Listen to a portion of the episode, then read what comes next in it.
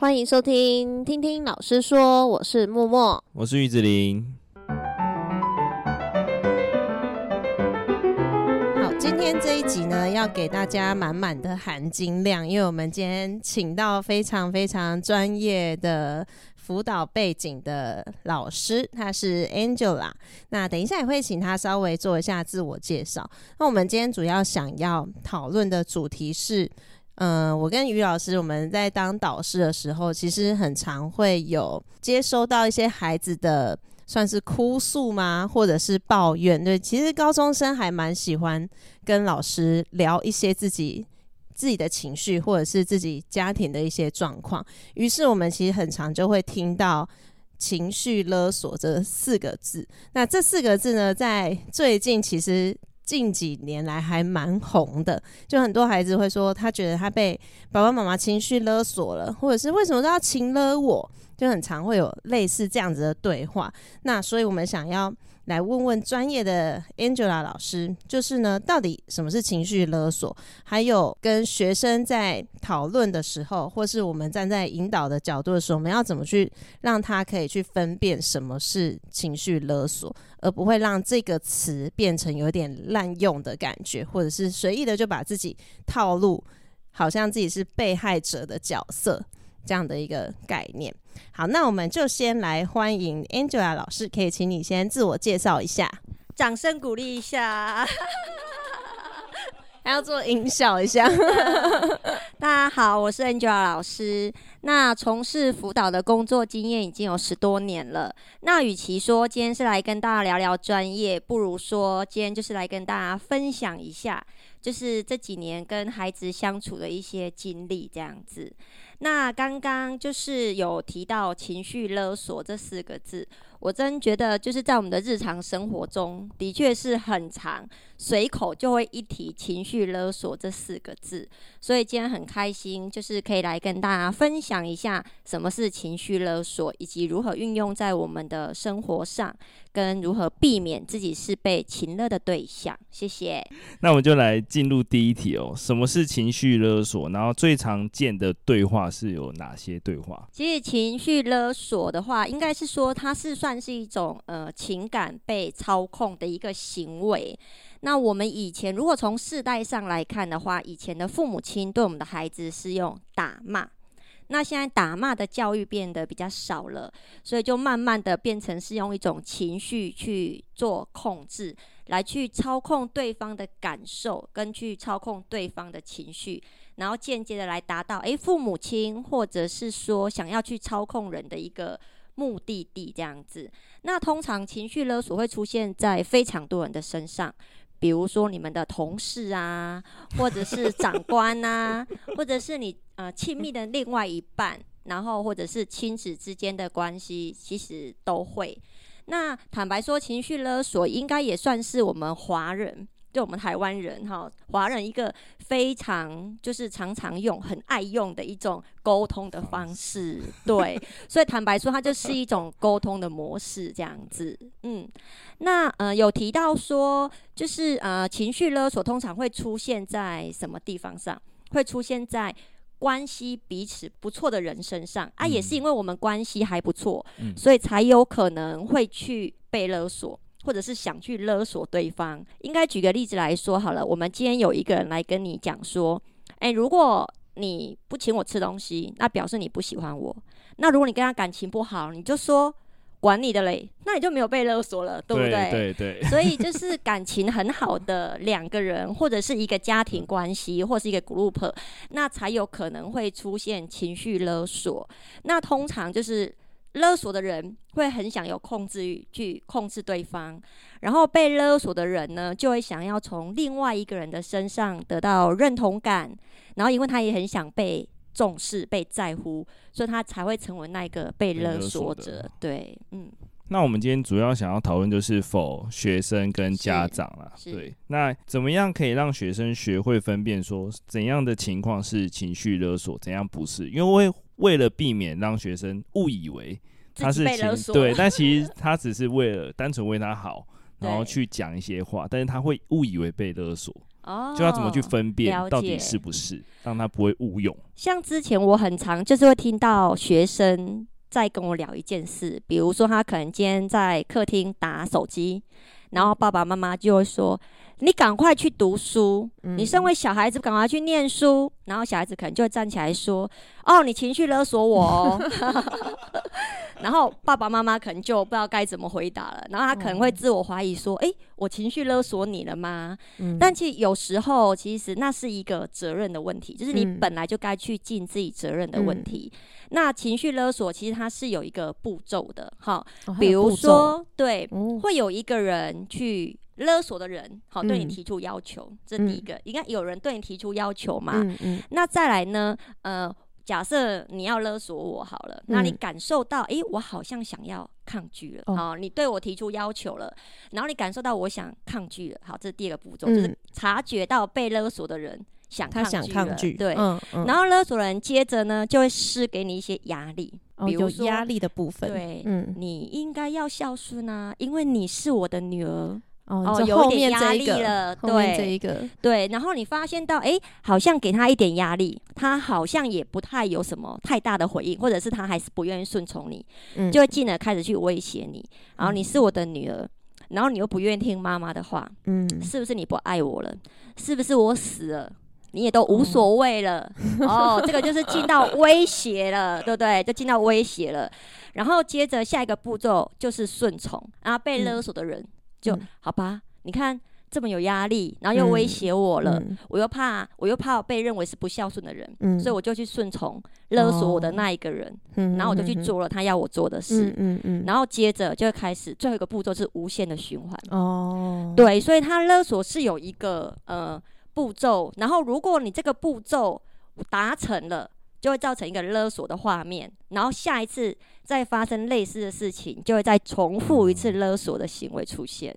可是，在刚刚的第一条跟第二条，其实学生会分辨不出来，就是比如说要他写作业，其实是属于前两条的行为。对，所以有一个点是不是在于？他要求的前置条件是很不合逻辑性的。呃，应该是说情绪勒索之间是有个情感之间的拉扯，比如说我跟你之间做情感上的拉扯，才会是一个情绪勒索的过程。嗯、如果说都没有拉扯的话，就不不会有情绪勒索啦。比如说我要跟你勒索一百万，嗯，然后好，这是勒索吗？你就说哦。小孩子，你要带走带走，我无所谓，那就不搭成勒索了，嗯、对不对？哦、哎，你就带走就好了，没有勒索。可是你一去跟他讨价还价，讨价还价，最后你妥协了，就是被勒索了。哦，对，所以情绪勒索就是要互相拉扯，最后得到一个妥协。嗯，他那个过程就是一个情绪勒索的过程。对，那如果你是。在我们这六个呃阶段过程中，你中间把它切断，嗯、那就不是情绪勒索了，就结束了。好、嗯哦，比如说我勒索不到你啊，好、嗯，因为我们没有那么亲密的话，嗯、我跟你讲说，哎、欸，你今天不留下来陪我加班，然后我就要对你怎么样？然后你可能会说，嗯、哦，关我什么事？嗯、你就走掉了，那可能就没有受我情绪勒索啦。所以我们常讲说，情绪勒索就会是在情感比较好的。嗯好一个环境或者是一个情感比较好的对方身上，嗯、我很在乎你，嗯、所以你才有办法来控制我的情绪，进而勒索我的行为，这样子，或是情感切不开的那个状态，对，或者是情感切不开。嗯，嗯那怎么判断？就是刚刚举的例子，比如说要他去写作业，然后他又不写的拉扯过程，那那样应该也不算。就是、呃、比如说好了，啊、呃，请你去写作业，那小孩子说我不写，好，那就是他。就是孩子就是没有自己去尽自己本身该写的责任跟自己该写的作业嘛，这很清楚嘛，对不对？那如果孩子说我现在不想写，我现在要打电动，那妈妈就说我现在叫你马上去写，你又不去写，你怎么这么不孝？哦，这然后小孩子可能就会说，可是我现在就是不想写啊。那你觉得妈妈还可以管你几年？妈妈都几岁了？可能在二十年之后你就看不到妈妈了。对，然后我们的相处时间也这么短，你念大学之后，可能我们相处的机会也很少了。你现在还不赶快去写？我看你一点都不在乎我。就是，然后小孩子就知道，好了好了好了，放下手机，马上去写。就听起来很合理，但是事后想起来就非常的对怪。对，对，没错。就是写作业跟你跟妈妈之间的感情是没有直接相关联的。他就是会用情感的部分去操控你的行为，就对了。哦、对，是 很有趣吧？很有趣哎，因为对，真的是会有点无法比较以小孩来讲啦，比较难以去分辨这个部分。对对对对，对，是嗯，所以通常的话就是会伴随着后面的后面，刚刚前面是讲说你现在去写功课，那我不想写，我想先玩。但如果在这个时候妈妈是回应说类似说。那你就是虽然有带语气说你什么时候才要写，但其实这也还没有构成勒索，对不对？因为我们没有互相拉扯的行为了嘛。嗯、比如说，嗯、呃，他说我等一下再去写，妈妈说、嗯、哦好。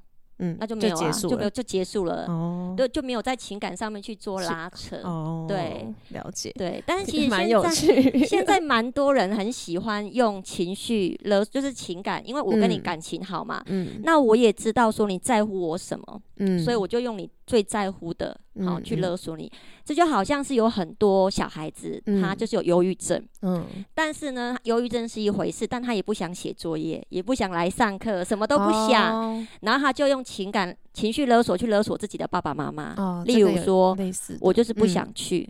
嗯然后妈妈可能就跟他说：“那你不去的话，那功课可能会跟不上啊。嗯”嗯，那小孩子可能就会给他一些压力呀、啊，嗯、或者是给他一些威胁，说：“你如果逼我去的话，你是要逼我自杀吗？哦，你不爱我吗？嗯，你如果你越爱我的话，你就不会这样子逼我了。嗯”然后妈妈可能又在拉扯一下，说：“可是你没有去会，会可能会发生什么事啊？你可能会被当啊。”嗯，然后小孩子接着又给他更大的压力，可能会说：“那我去了。”我功课好了，没有被当了，跟我的健康比起来，你是比较不重视我的身体健康吗？所以你对我的爱都是假的。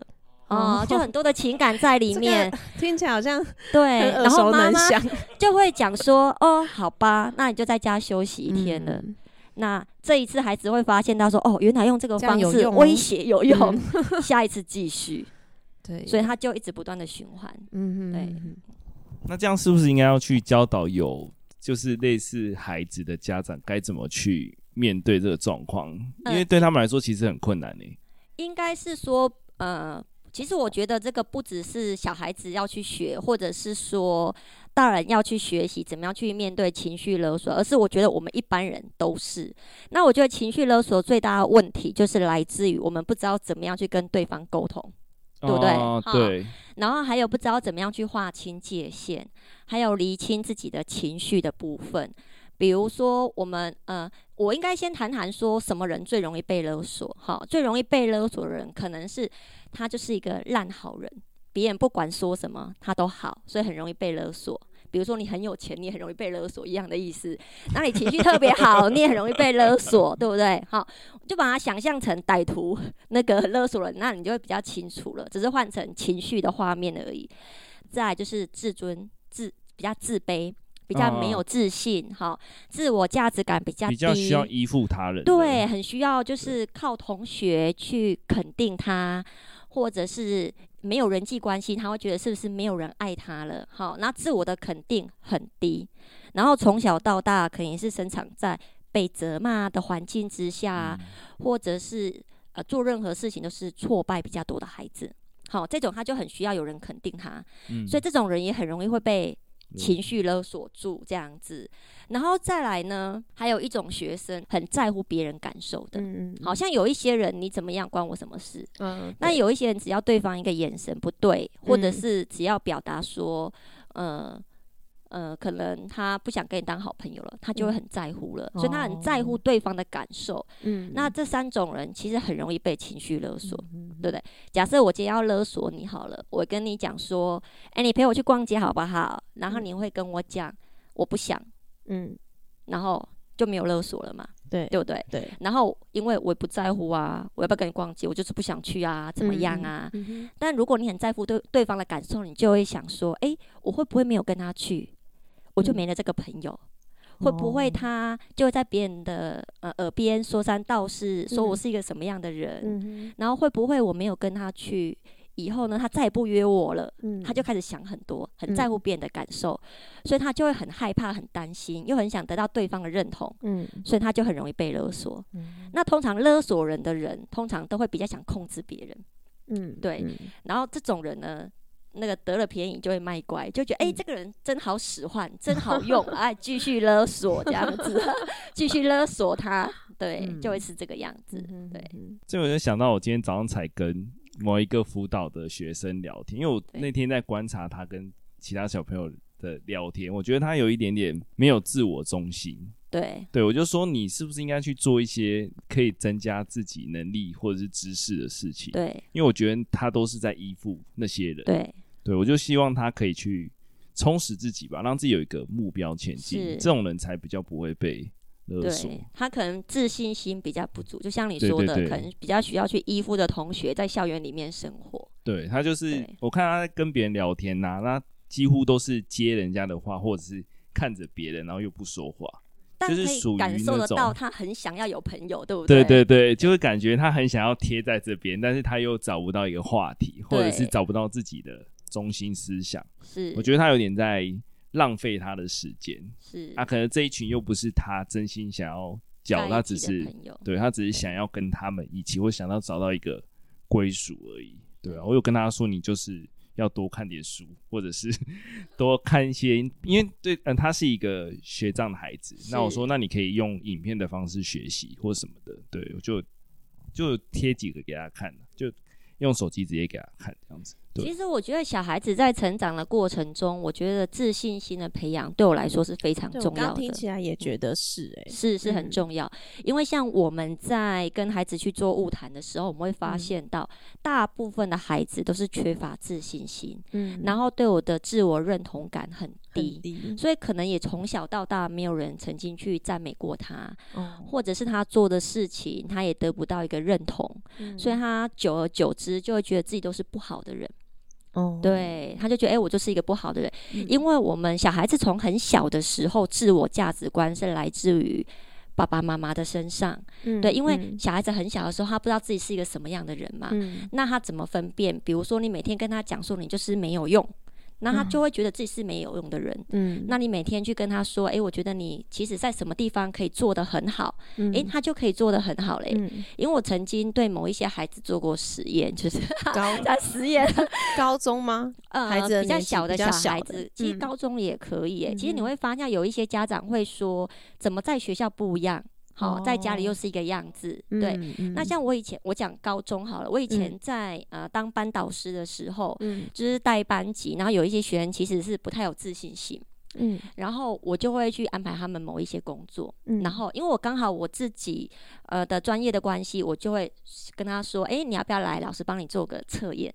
好，然后测验我就是不管怎么样，不管测出来的结果是如何，我就是引导到正向那一面，就跟他说：“哎、嗯欸，我觉得其实你很具有什么能力哦，你都没有发现。嗯、那接下来我要让你去展现出你那个能力，嗯，那你是可以很棒的。嗯哼嗯哼，然后我就在班上跟大家讲说：哎、欸，我们班的谁谁谁哈，他其实很优秀、嗯，但没有人发现。嗯，接下来我会给他机会去尝试，那他或许过程中会做错。”嗯，但是呢，有一些人可能要花多少的心力才可以去做完这个任务，但是他的能力可以让他更有效率、更快的去达到。所以，请大家给他一点时间、嗯，他最后可以表现的很好。嗯，那你就会看到那孩子眼神就会闪闪发亮。对，对，对，但他最后确实可以把那件事情做很好。嗯，然后一件事情分分配给他，他可以做好。第二件、第三件、第四件，好的就可以接踵而来。哦，最后你会看到他在班上从原本。很唯唯诺诺，嗯，然后后来就变得很有自信，嗯，然后讲话就开始大声了，嗯哼，对，其实我觉得培养孩子的自信心真的很重要，嗯，就让他相信自己是有能力的。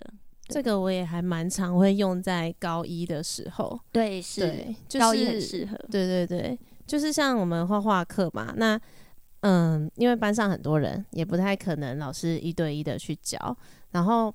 然后可能加上我们的学校的程度大概是比较中间，对。那你其实会发现，这个学校它普遍小孩的自信心是比较没有这么的对，没那么高活跃这样子，对对对。那通常高一会会第一次段考后就会点出几个，就说哎，这几个他们都说他们国中从来没有学过，可是他们画的很好哎、欸，然后你就会在课堂上刻意点他的名字，是，那你就会发现下一堂课他就开始会主动教别人了，哦，你就默默多了很多帮手，对对，然后这时候再 push 一下说，哎、欸，你在教同学、欸，很好，老师就是需要你这种小老师，是，那我就可以轻松一点。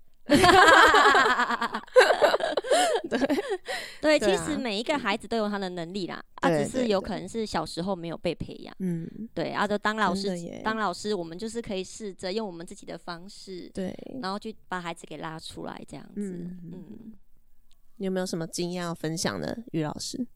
我好像都在破坏他们的自信心。其实刚刚于老师有跟我来的时候，他有跟我稍微提到说，小孩子他有提到说要如何知道自己有被情绪勒索。对对，你看我自己拉回主题有没有？就是我可以跟大家稍微讲一下，就是呃，就是情绪勒索，那你可以去做几个方面的思考。第一个就是刚刚我们说的，就是。你是不是这一件事情是你自己的责任上的事情没有做完的？嗯，好，如果是的，我们就要去做。所以有时候父母亲来跟我们讲，哎，小孩子跟你说，哎，爸爸妈妈一直在勒索我，我们可以先去分辨一下，这个是不是孩子自己本身自己该做的责任。所以我们也可以请小孩自己去分辨，这是不是本来就是你该做的责任，所以不应该归属在爸爸妈妈的情绪勒索。好，嗯，那另外可能就是可以请他自己思考一下，第一个就是他是不是常常在满足别人的要求。假设我我今天想去福利社了。然后同学就会说：“哎，你陪我去上个厕所。”可是你已经很渴了，就想去福利社。但是呢，同学就跟你说：“你陪我去，先去一下。你不陪我去，你不当我是好朋友吗？”好，他就满足别人的要求，就先去上厕所了。好，那他可以自己先思考一下，他自己平常跟朋友相处的过程，是不是一直都在满足别人的要求，然后把自己的需求放到最后面。好，如果是的话，他可能就是一直在被。情绪勒索着，好，这是第一个可以去分辨的。然后第二个可以去分辨是，是不是同学找你做事情的时候，然后你觉得你不答应对方，自己就是很糟糕的人。因为有一些人的确会是，哎，我没有办法配合你，是不是我就不好？是不是就不 OK？好，所以你知道有时候反观来看呢、啊，班上有一些很叛逆的孩子，他不容易被情绪勒索，不容易被老师勒索。对，我不要就是不要，不写就是不写，管你怎么怎么跟我。什么动之以情都没有用，可是相较之下，那些人比较可恶，他们比较快乐，但老师不快乐。但其实他们很明显是很有自己的想法，对，对他们明显是很有自己的想法，对。可是那个想法。事事后看来，可能会造成其他同学跟老师蛮蛮大的一个困扰，就是他不完成他分内的事。其实举个我我可以跳个话题，举个例来分享一下教学的经验，就是某一天呢，有一个男生哦，班导师来跟我说，我们班某个男生上课很不乖，很皮，然后上你的课呢又不是重要的科目，所以呢上课一定就是睡觉。好，然后呢，我在第一节课就帮他们先做了一个兴趣人格测验，来看他的呃。人格特质是什么？然后那老师跟我说，这个孩子都只会在外面打工。然后他的确上我的第一节课就在那边点头打瞌睡。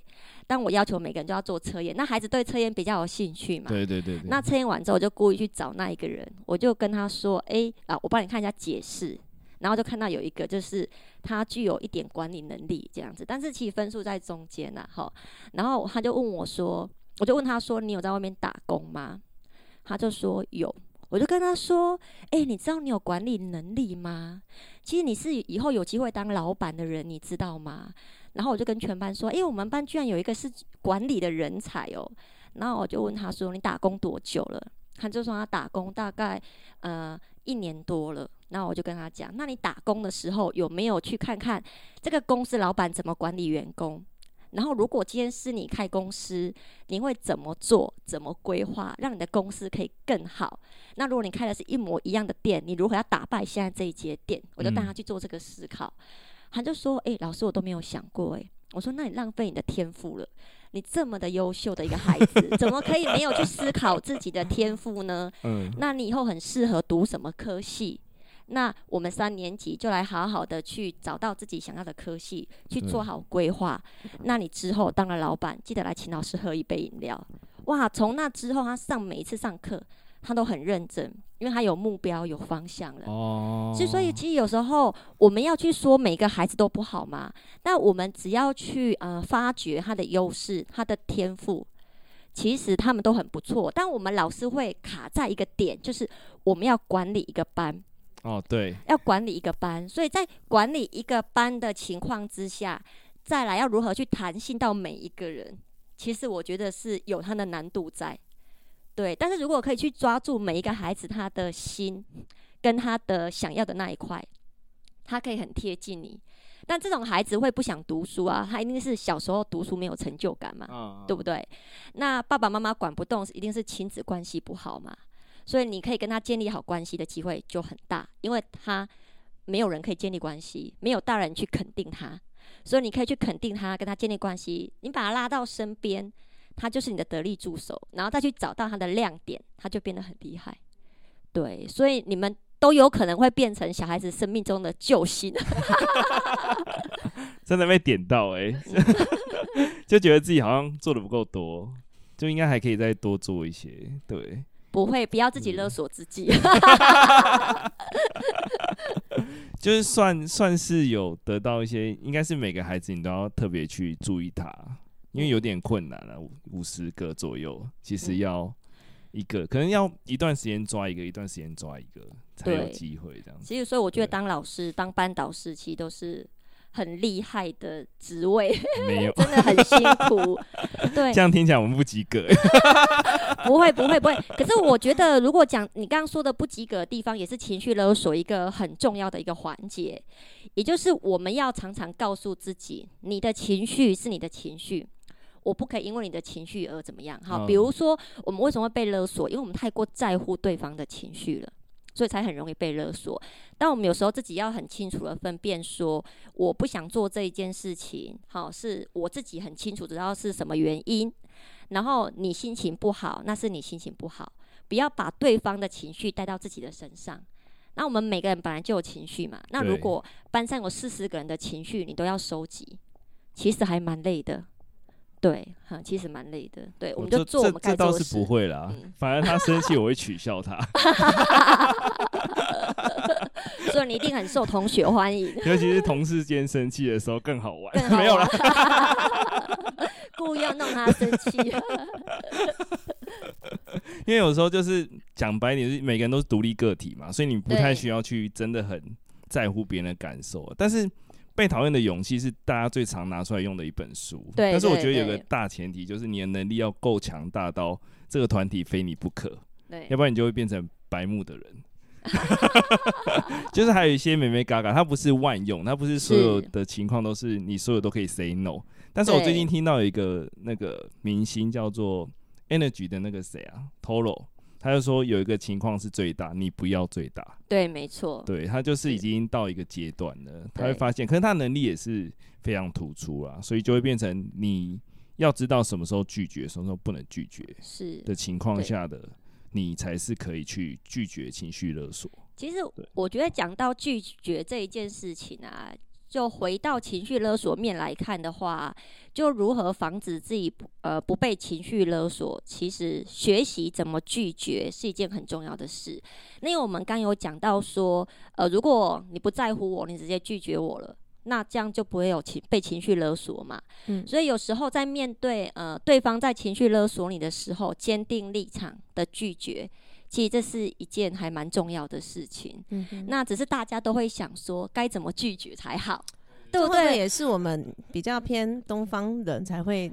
对，这么的去在乎大家的感受，对，因为大家要说不要，嗯，其实是不太容易的一件事情，就很讲人情啊，对，很讲人情环境。那我可以教大家一个，就是用我的讯息的方式，嗯、然后我都会说这叫做呃温柔的坚持，就是我们不需要大骂，哦、但是就是立场要很坚定。嗯，我的讯息呢，最刚开，我觉得不管是在亲子沟通上，或者是跟同事互动上，我觉得。我的讯息真的是很好用，可是刚开始用的时候会觉得有点尴尬，嗯，然后用久了你就会习惯了。好，我的讯息刚开始呢，你就可以先说说你自己的感受，就是我觉得，嗯，好，我觉得怎么样？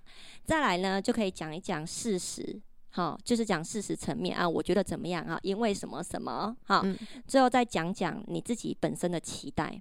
好，哦、我举个例子来说好了，好就比如说，哎、欸，有同学像刚刚我讲的，哎、欸，你不陪我去逛街，你是不是很不喜欢我？嗯，你不陪我去，就是表示你不喜欢我喽，嗯、就是不要我这个朋友喽。好，嗯、那如果我们要拒绝，你会怎么拒绝？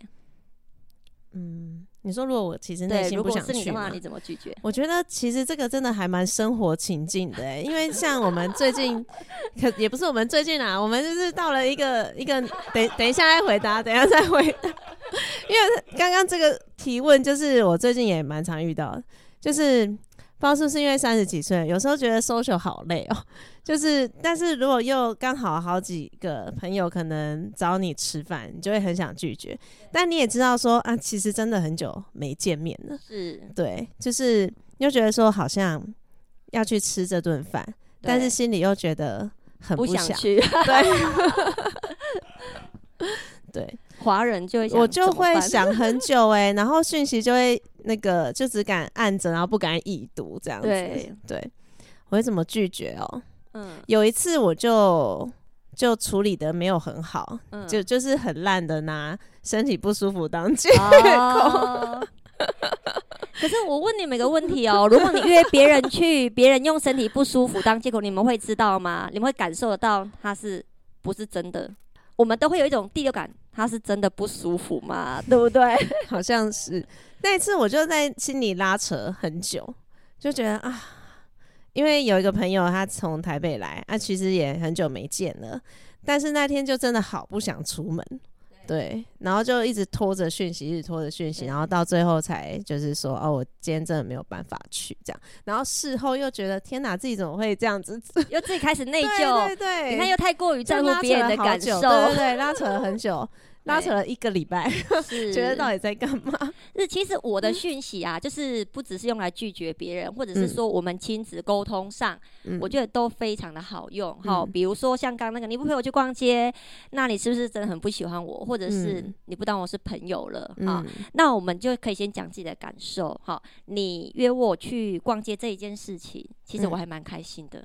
嗯哦，好，先讲感受，我真的蛮开心的，因为你还很在乎我，你才会约我去逛街嘛，嗯，对不对？嗯、好，那因为其实我今天真的不太想出门，因为我已经累了一个礼拜了，我只有今天可以休息。嗯，你要讲讲自己的想法，好，那真实的，对真实的想法，因为你没有讲真实的想法，永远没有人会在乎你的感受，没有人知道你需要什么，嗯、或许对方只是随口一问而已。哦，oh, 我们自己把它放很大，对。然后你可以跟他讲说，但是我还是很想跟你出门，讲你的期待，我还是很想跟你出门。如果你之后呃有再约的话，我一定会跟上，或者是哪一天我去台北找你的话，我也会去找你哦，我们再出来聊聊，oh, 就是再把你后续觉得可以怎么做跟对方说。嗯，那就好像是哎、欸，我们的小孩好了，小孩来跟你，你们要不要举个小孩子吵架的例子？随便举一个小孩子不乖还是什么？我用我的讯息来回应给你们看，有吗？于老师，你最近跟你们班没有哎、欸。好，那我举个例子来说好了，就是呃，可能父母亲都会逼小孩子读书，然后小孩子不想念，对不对？然后父母亲就说：“我逼你都是为你好，对不对？”是不是讲这种？就是情绪勒索，你还不赶快去读书？除非你一点都不在意这个家，不在意妈妈，不在意你以后的工作，好，就情绪勒索嘛，哈。所以我逼你不是为了我自己，而是我都是为了你。哦，父母亲可能就会这么讲啦。那我们就可以用我的讯息，就是你就会跟他讲说，嗯、呃，我觉得你很在乎我这个女儿，所以呢，你也很关心我所有的一切，包括我的功课，对。但是呢，因为我自己本身在功课上，呃，我一直被妈妈你这样子逼着，什么时间要去读书，那我其实我蛮想要有我自己的规划，你可不可以试着让我去？按照我的步骤去规划我的读书方式，就可以去这样跟妈妈说。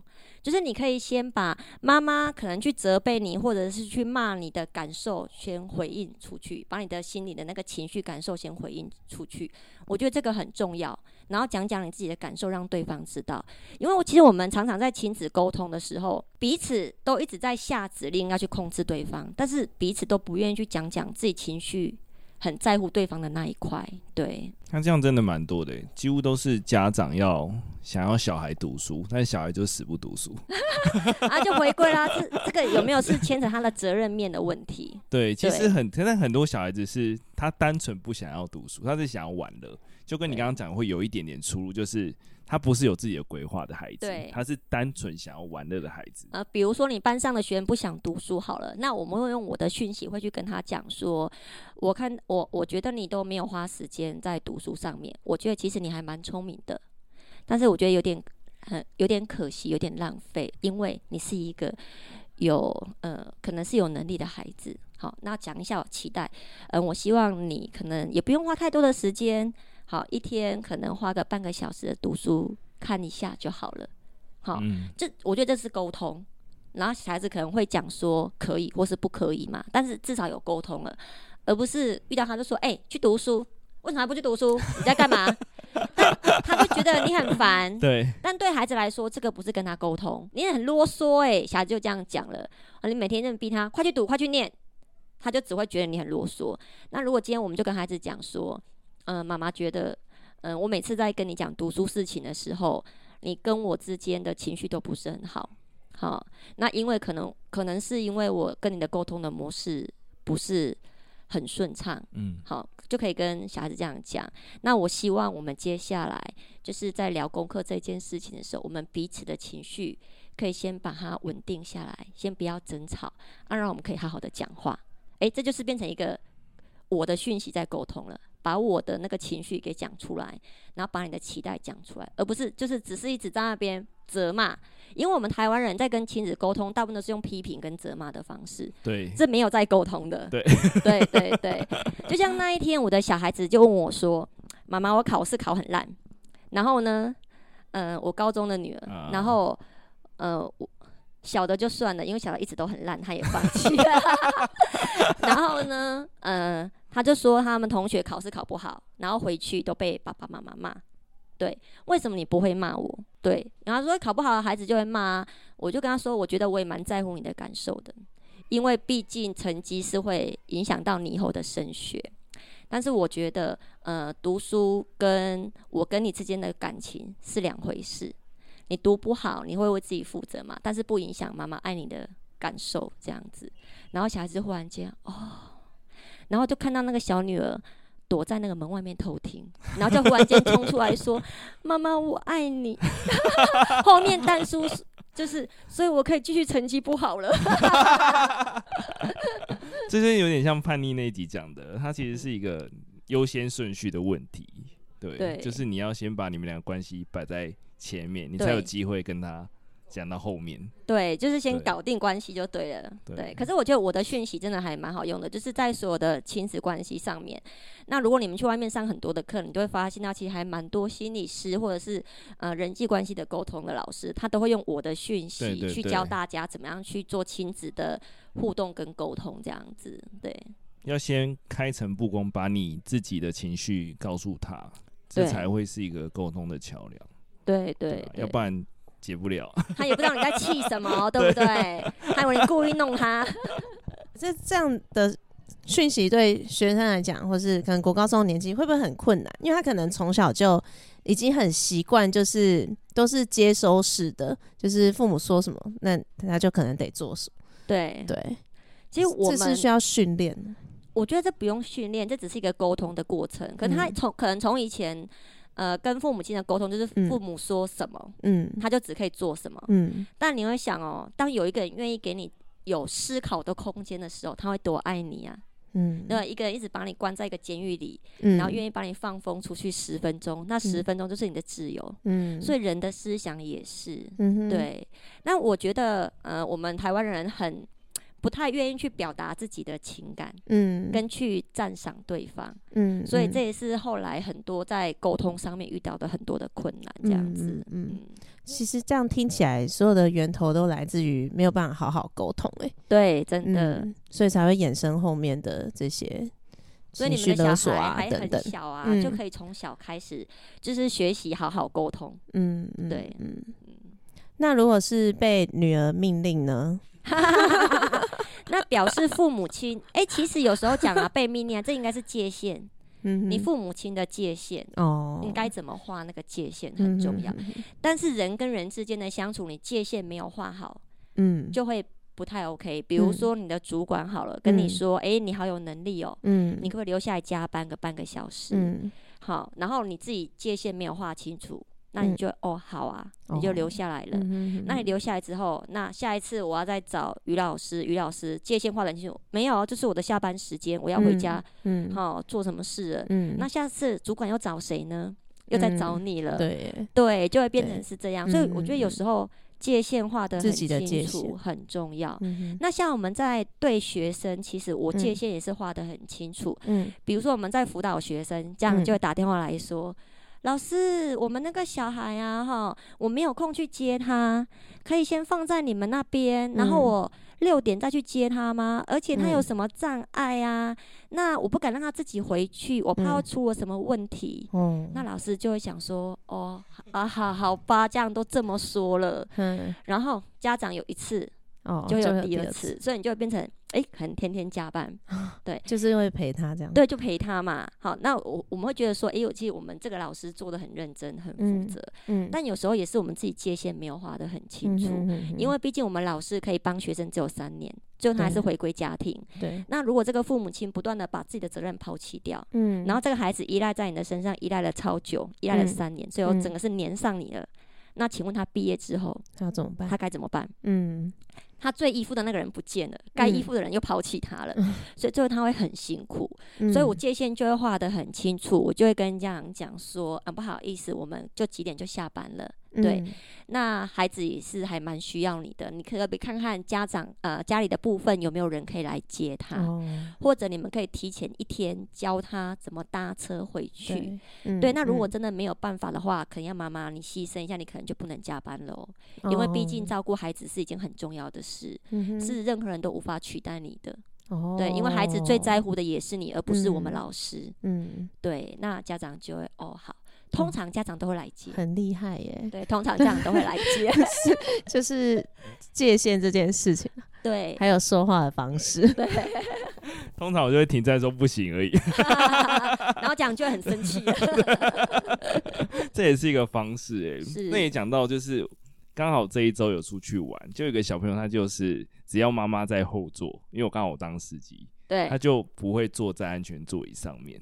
对，然后这就是妈妈没有把那个界限画的很清楚，就是他应该要在那个位置上。对，所以孩子要干嘛，他就可以干嘛，对，对不对？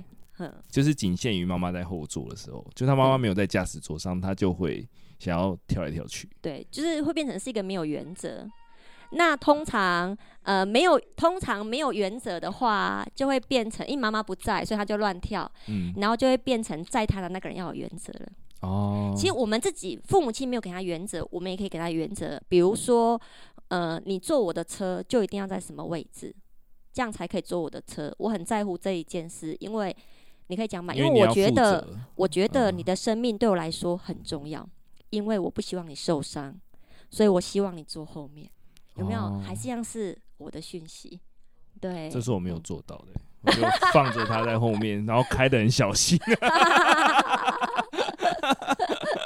因为其实是一个压力，因为他在那边，就是我们在高速公路上，其实还蛮危险的。对，对，就那个程度来说。对，但你又会想说，妈妈不在，控制不了他。妈妈在。哦，妈妈在。妈妈在，妈妈就是你要如果要出手，就会变成要。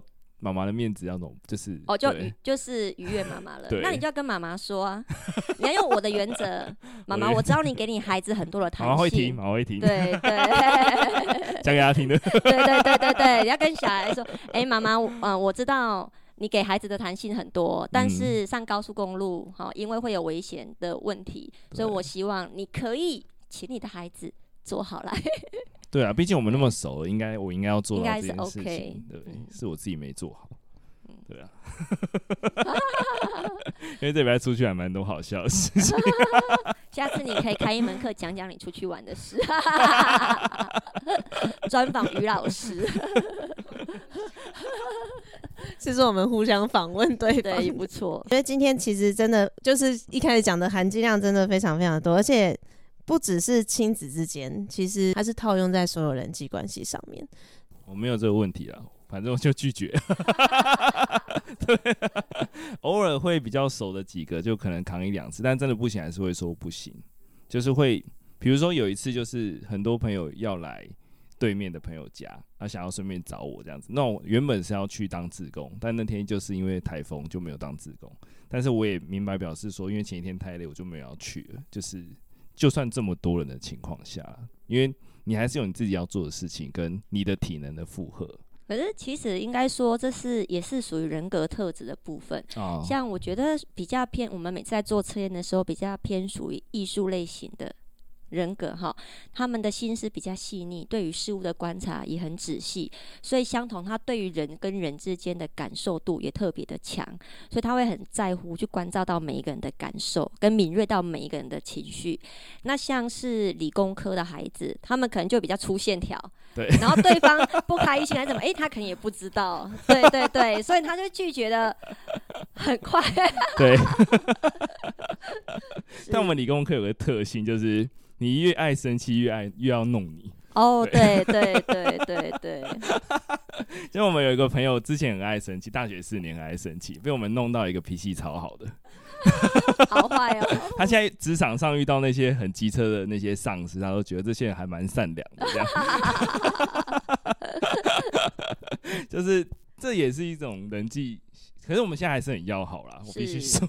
是。对，他有问题。只能够说，其实他的呃情绪控管能力还不错。不是应该说他一开始都会爱生气，可是生气到后面发现我他的生气对我们来说没用。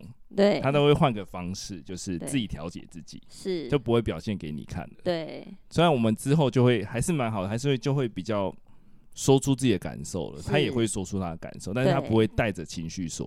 是，就会这件事是让他学习，对，情绪调节管理能力很不错，被我们调节的。是，会产生这一节，是因为有有一些学生他们提问说，他要怎么去面对跟爸爸妈妈之间的他觉得是情绪勒索的这个部分。那也希望说，透过这一集。就是 Angel 老师非常专业精辟的说明，可以让听众们再去重新思考一下情绪勒索它的来由，还有其实。你可以用一些什么样的方式去化解这一个勒索，去斩断这个回圈？对，只是我觉得还是蛮需要练习的啦，因为以我们从小到大这样子的生长模式，一直到进入职场，你都还是很有可能会循着这个模式，在你面对一些行政上的事情，或是跟长官的相处的时候，是对啊。嗯，所以这一集真的是含金量满满，我自己都听到中间话很少，是因为脑袋一直在转，一直在想说，哦，对，真的是这样，哎，对，真的是这样，这种感觉，对，所以也希望可以带给大家一些帮助跟有一些收获。那我们今天就非常感谢 Angela 老师今天带来的分享。谢谢默默跟鱼子 鱼子陵，很难记，对不对？不知道这个这个名字是怎么来的？对，于老师好了，鱼 老师就好了。谢谢。对，那也希望大家就是如果听完觉得哎真的很有收获的话，也可以分享给你身边的亲朋好友，可以在我们的 FB 还有 IG 上面留言给我们。那我们今天的访谈就到这里，那我们就下周见。谢谢，拜拜，拜拜。